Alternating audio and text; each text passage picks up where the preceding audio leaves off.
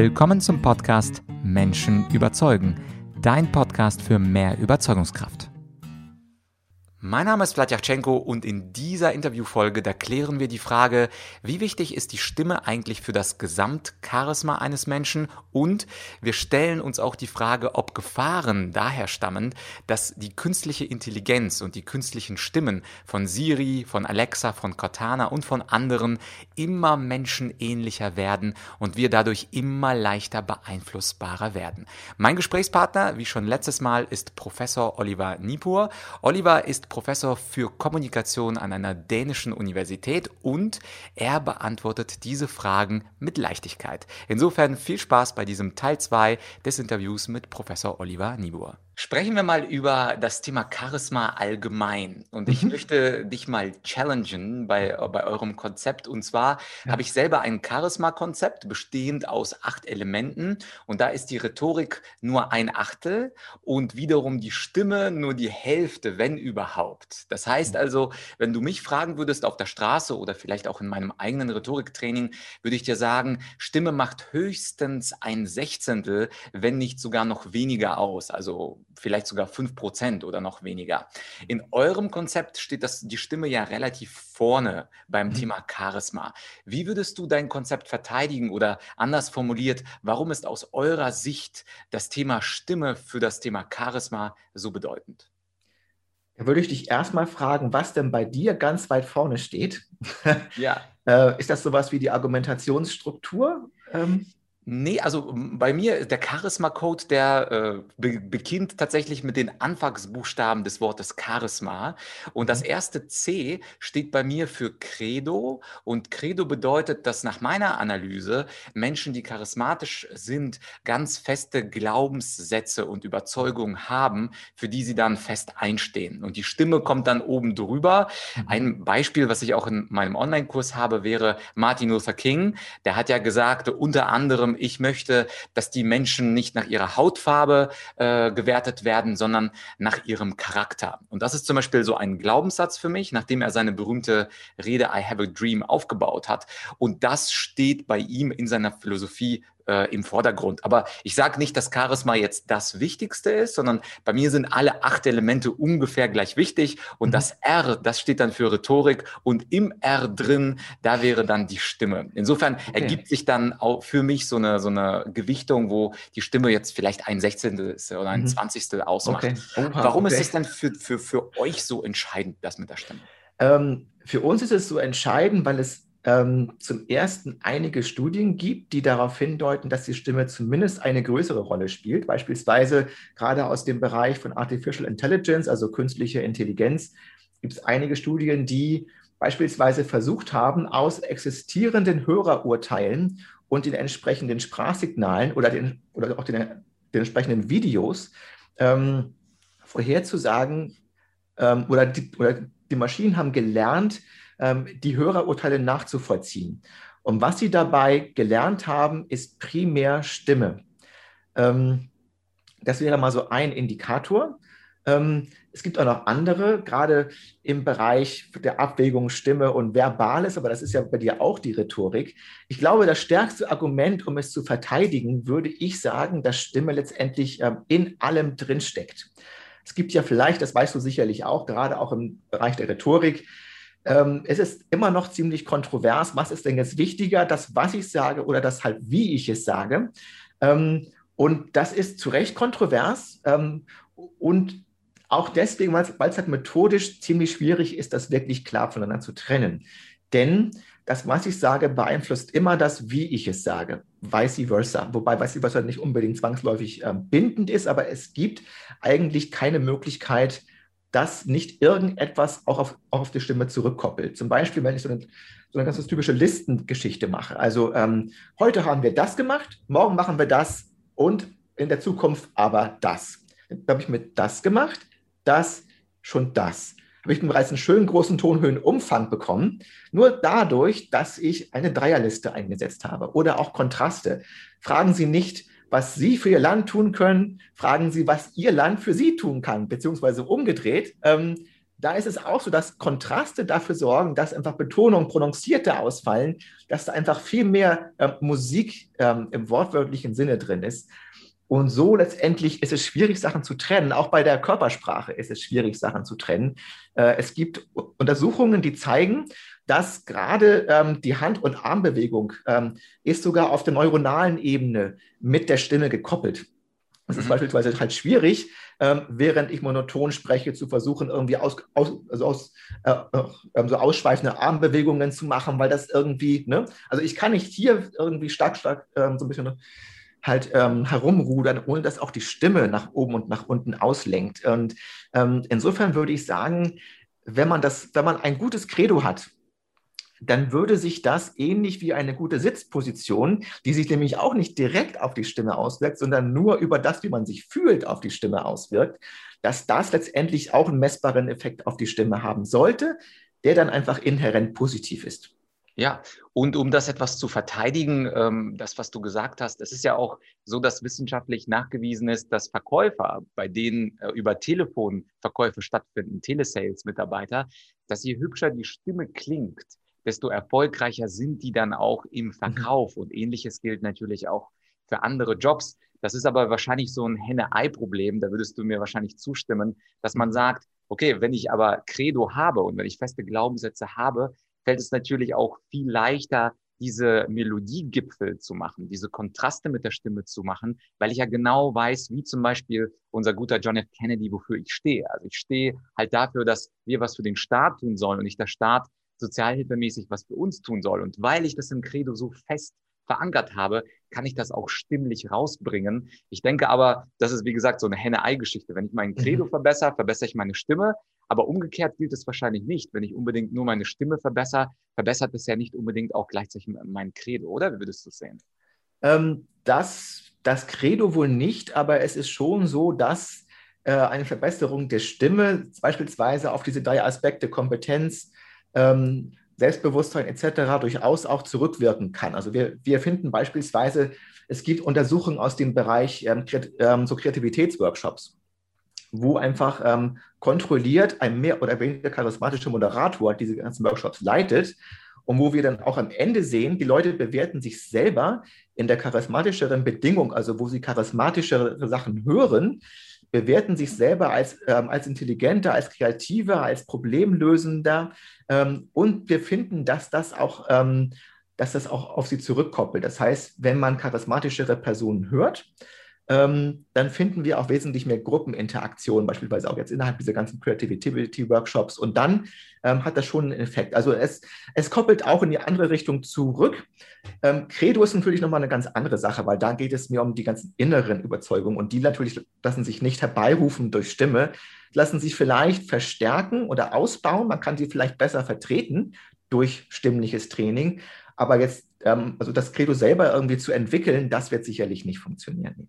Ja, wobei ich bin, wie gesagt, äh, ganz bei dir, dass die Stimme nach außen dann diese große Bedeutsamkeit hat. Ich habe ja auch so einige Studien gelesen, auch für mein Buch Dunkle Rhetorik, also wie man mhm. Leute manipulieren kann. Das kann man natürlich mit selbstbewusster, gespielter Stimme auch sehr, sehr gut. Mich würde aber interessieren, du bist ja viel tiefer in dieser Wissenschaft drin. Ich konsumiere sie nur. Du machst sie ja als äh, Professor in Dänemark sozusagen mit und gestaltest mit.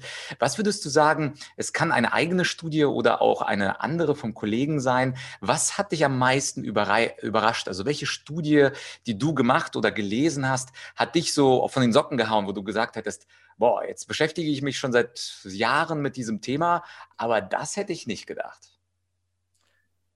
Das ist schwierig. Ich glaube, zweierlei fällt mir da jetzt ein. Äh, es gibt eine von Kollegen tatsächlich, die haben sich ähm, Startup-Pitches, äh, also ähm, sowas wie die Höhle der Löwen gibt es ja auch in den USA. Ähm, und dort ähm, gibt es dann so eine Veranstaltung, die heißt ähm, TechCrunch, wenn ich mich richtig ähm, entsinne. Und dort treten Gründerinnen und Gründer auf. Und natürlich haben wir von all denen die ganzen Videos, die, ähm, die sind verfügbar etc.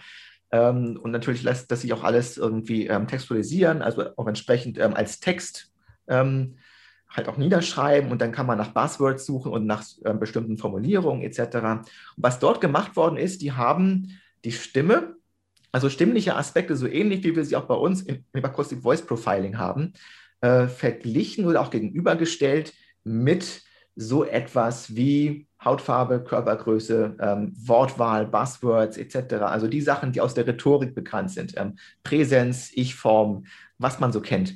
Äh, und konnten dann zeigen, dass die Stimme den größten Effekt hat mit Bezug auf, wird überhaupt gefördert? Und wenn ja, wie viel? Also es konnte sogar vorhergesagt werden, weniger als 100.000 Dollar, mehr als 100.000 Dollar, mehr als, mehr als eine halbe Million Dollar. Also das konnte aus der Stimme vorhergesagt werden. Das fand ich ziemlich überraschend, auch wenn man weiß, ähm, was Stimme tun kann, finde ich das tatsächlich ziemlich überraschend.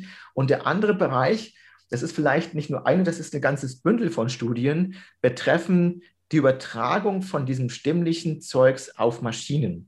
Denn die Effekte von Charisma finden auch dann statt auf uns, also auf uns Menschen, auf uns ähm, also als Hörer oder auch als Gesprächspartner, wenn es aus dem Lautsprecher von irgendeiner Maschine kommt, also von Alexa, von Siri oder aus dem Navigationsgerät. Also auch dann, auch dann reagieren wir als Menschen auf diese Dinge. Und das fand ich eigentlich auch ziemlich überraschend. Hätte ich nicht gedacht. Ich dachte mhm. mit, also, also auch wenn der Mensch als Faktor nicht drin ist in, in dieser Gleichung, dann würde die Stimme auch an Wirkung verlieren in Bezug auf ihre charismatische Wirkung. Aber das scheint sie nicht oder zumindest nicht in der erwarteten Größenordnung zu tun. Ja, und abschließen würde ich dann für die Freaks äh, unter uns da draußen mit dem Turing-Test. Das war so ein bekannter Test, wo man eben herausfinden oder nicht herausfinden kann als Mensch, ob man da gerade mit einem Computer kommuniziert. Und was du gerade angedeutet hast, ist ja genau das. Irgendwann ist die Prosodie, irgendwann ist die Melodie so gut einprogrammiert in Siris und wie sie Alexas und wie sie alle heißen, dass wir wahrscheinlich irgendwann gar nicht den Unterschied feststellen können, dass Alexa oder Siri oder sonstige Maschinen Cortana ist ja, glaube ich, die dritte im Bunde von, von Microsoft. Siehst du da auch eine gewisse Gefahr drin, dass die Stimmen so empathisch und charismatisch programmiert werden, dass beispielsweise Dinge, die uns vorgelesen werden, auf Amazon als Empfehlung oder auf Google als Empfehlung oder auf Microsoft und sonstigen Softwares von, von den ganzen großen Firmen, dass wir da leichter manipulierbarer werden dadurch, weil jetzt unterscheiden wir ja noch, wenn Siri spricht, aber irgendwann ja nicht mehr. Und mit Hilfe der Forschung wird es ja aber irgendwann dieser Unterschied verschwinden, sei es in drei Jahren, sei es in 13 Jahren. Aber ich glaube, wir sind uns einig, irgendwann kann man die Stimmen nicht mehr akustisch unterscheiden, sodass der Turing-Test von der KI sozusagen bestanden wird. Siehst du da eine Gefahr? Und wenn ja, wie können wir uns normalos eigentlich dagegen wehren? Das ist eine schwierige Frage. Also die äh, erst einmal hast du noch den, äh, den, Google, äh, den Google Assistant vergessen. Der ist nämlich auch noch da und der ist sogar äh, in den meisten Studien ähm, der Outperformer, also der Google Assistant schneidet am besten bislang ab. Ähm, aber die sind zum Glück alle noch nicht perfekt. Also es gibt noch genug Arbeit für Leute wie mich, die auch forschen, also die nicht nur sich eine zwei Millionen große Datenbank nehmen und sagen, Knopf drücken, hier ist mein Output, ähm, ähm, sondern wo auch wirklich noch ein bisschen Erkenntnisgewinn notwendig ist. Und ich glaube, ähm, die Gefahr, ja, das ist schwierig. Also natürlich würde ich, wenn ich jetzt eine Firma hätte, wo es darum geht, dass mir jemand, dass ich, dass ich die Bücher, die ich halt vorlese, als Beispiel verkauft bekomme, würde ich auch nach der bestmöglichen Stimme suchen, um das zu erreichen. Insofern ist natürlich, man kann dem eigentlich, glaube ich, nichts vorwerfen. Ähm, und ob wir manipulierbarer werden als durch die, als durch die Menschen selber, äh, ist eine Frage. Also die, generell der ganze Bereich der Manipulation. Ähm, letztendlich, was wollen wir mit Charisma machen? Wir wollen durch, durch, ähm, durch Charisma Aufmerksamkeit bekommen und wir wollen, dass wir unsere eigenen Gedanken und auch Ideen irgendwie durchgesetzt bekommen. Und das wollen wir auch, wenn wir beispielsweise jetzt auch am Sonntag ähm, darüber verhandeln, wer jetzt Tatort geguckt oder wer jetzt Pilcher geguckt. Auch dann ähm, gilt es darum, sich durchzusetzen. Und letztendlich ist die Frage, ob jetzt die Manipulation nicht etwas ist, das, das wir sowieso halt jeden Tag machen, um uns gegenüber anderen durchzusetzen. Ähm, wirklich ist die Frage dann, wie gekonnt wir das machen. Also halt sobald wir das absichtlich machen und gekonnt bewusst einsetzen, ist es unter Umständen dann Manipulation. Äh, schwierige Frage, glaube ich, auch aus der ethischen Sicht. Ähm, die Gefahr sehe ich eigentlich soweit jetzt in der nahen Zukunft für die Maschinen erstmal noch nicht. Denn die sind noch nicht wirklich gut darin. Ich beobachte eigentlich auch kaum Verbesserungen. Und ich glaube, solange die Ingenieure nicht sehen, dass das wichtig ist, dass die Maschinen das können, solange sind wir auf der sicheren Seite. Und im Augenblick ist das immer noch so der Fokus auf sowas wie, ähm, wie verständlich klingt es eigentlich? Klingt es irgendwie vielleicht ein bisschen holprig noch? Ähm, die Emotionen natürlich, die sind jetzt auch im Kommen, weil wir nämlich bei Maschinen jetzt nicht nur äh, Interaktionspartner, sondern, sondern auch ähm, ähm, soziale Interaktionspartner werden.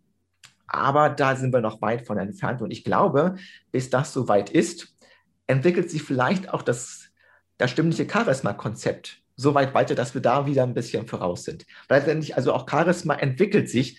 Das Charisma, was, was also, oder sagen wir mal so, was, was vielleicht vor 100 Jahren als charismatisch gegolten hat, muss unter Umständen heutzutage nicht mehr als charismatisch gelten. Das hängt immer vom, vom Kontext, von Konventionen ab, vielleicht auch von gesellschaftlichen Normen. Und ich glaube, da haben wir unter Umständen irgendwann doch mal wieder ja, einen kleinen Vorsprung als Menschen. Ja, ho hopefully dein Wort in Gottes Ohr. Ja. Und zum Schluss des Interviews, Oliver, das fand ich unglaublich freundlich von euch als Team. Ich habe ja diesen Charisma-Test gemacht, der heißt ja bei euch Acoustic Voice Profile. Und du und ihr habt äh, euch einverstanden erklärt, dass zwei Leute aus meiner Community Menschen überzeugen, diesen Test bei euch kostenlos machen dürfen. Dafür ein herzliches Dankeschön. Gerne. Und an alle unsere Zuschauer und Zuhörer, ihr habt jetzt nach der Veröffentlichung dieses Interviews Interviews. Wann immer das sein wird, weiß ich selber aktuell noch gar nicht. Aber 14 Tage danach habt ihr noch eine Möglichkeit, diese, einen dieser zwei Spots zu gewinnen für einen kostenlosen Stimmprofil. Äh, schreibt an podcast.argumentorik.com und dann seid ihr im großen Los dabei. Ich wünsche allen viel Erfolg und viel Glück bei der Auslosung. Und dir, Oliver, herzliches Dankeschön, nicht nur für diese zwei, zwei Plätze beim äh, Acoustic Voice Profile, sondern auch für das unglaublich spannende Interview. Und wenn durch Durchbrüche sind, Oliver, ich bin der Erste, der wieder an dich denkt und vielleicht können wir das Interview mal nochmal führen. Gerne, gerne, auf jeden Fall. Nochmal vielen Dank für die Einladung. Es ist immer wieder schön, auch als, auch als Vorstand, wenn man darüber ein bisschen sprechen kann, wenn die Leute das, das irgendwie spannend finden, was man tut. Das ist natürlich auch etwas, was man auch immer so gerne auch aufsteht morgens und denkt, ja, so, jetzt machen wir das nächste große Experiment oder ähnliches. Richtig. Also nochmal vielen, vielen Dank auch von meiner Seite. Hat mir wirklich auch ganz, ganz großen Spaß gemacht. Ja, das war also der Teil 2 mit Professor Oliver Niebuhr und Oliver hat ja angekündigt, es gibt diese zwei Tests, die man gewinnen kann. Wenn du einer der Gewinner sein möchtest, der also einen diesen zwei Stimmtests machen darf mit einem ausführlichen Feedback als PDF, dann melde dich ganz, ganz schnell, also innerhalb von zwei Wochen seit Veröffentlichung, bei mir unter podcast.argumentorik.com und dann bist du in der Auslosung drin und gewinnst dann hoffentlich einen dieser zwei Tests für dich dann kostenlos. Und wenn du allgemein am Thema Charisma arbeiten möchtest, ich habe das ja in der letzten Podcast-Folge schon erwähnt, mein Kurs Mehr Ausstrahlung mit dem Charisma-Code, das ist ein Kurs, wo du online lernen kannst, wie du die acht Aspekte deines Charismas ausbauen kannst und wie du auch praktisch daran arbeiten kannst. Also jeder Schritt ist mit einer Übung versehen und natürlich mit einer charismatischen Person aus der Geschichte. Es fängt an mit dem Credo, das weißt du ja jetzt, aber wie es weitergeht, das kannst du übrigens auch kostenlos erfahren in der Podcast-Folge 94. Dort stelle ich nämlich meinen Charisma-Code vor. Wie immer aber auch der Link zum Online-Kurs, also zum gesamten Content mit Übungen, den findest du als ersten Link in der Podcast-Folge. Klicke drauf, check die ersten drei Lektionen, die sind immer frei verfügbar in meiner Online-Akademie und hol dir dann diesen Charisma-Kurs. Und natürlich ist das Ziel, dass du dann ein Stückchen charismatischer wirst. An dieser Stelle war es das mit dem Thema Charisma. Natürlich nicht für immer. Dieses Thema wird uns immer wieder begleiten in diesem Podcast, weil natürlich ist es einfacher, Menschen zu überzeugen, wenn man selber Charismatiker ist und charismatischer wird. Das Ganze ist selbstverständlich trainierbar und ich würde mich freuen, wenn du diese Folge mit zwei Freunden teilst, zwei Bekannten, zwei Arbeitskollegen, von denen du glaubst, die würden von dieser Folge extrem profitieren. Und wenn du da noch 22 Sekunden Zeit hast, meinen Podcast auf iTunes oder auf Spotify zu bewerten mit fünf Sternen, und einem netten Satz, dann würde ich mich doppelt darüber freuen. Ansonsten hören wir uns nicht sehen, ich wollte schon fast sehen sagen. Wir hören uns wieder in ein paar Tagen. Falls du den Podcast zum ersten Mal hörst, abonniere ihn gern für spannende Interview- und Solo-Folgen und wir hören uns in ein paar Tagen das nächste Mal zu einem Thema, was ich nicht verrate, denn dann hast du einen guten Grund, den Podcast zu abonnieren. Bis bald und charismatische Grüße, dein Vlad.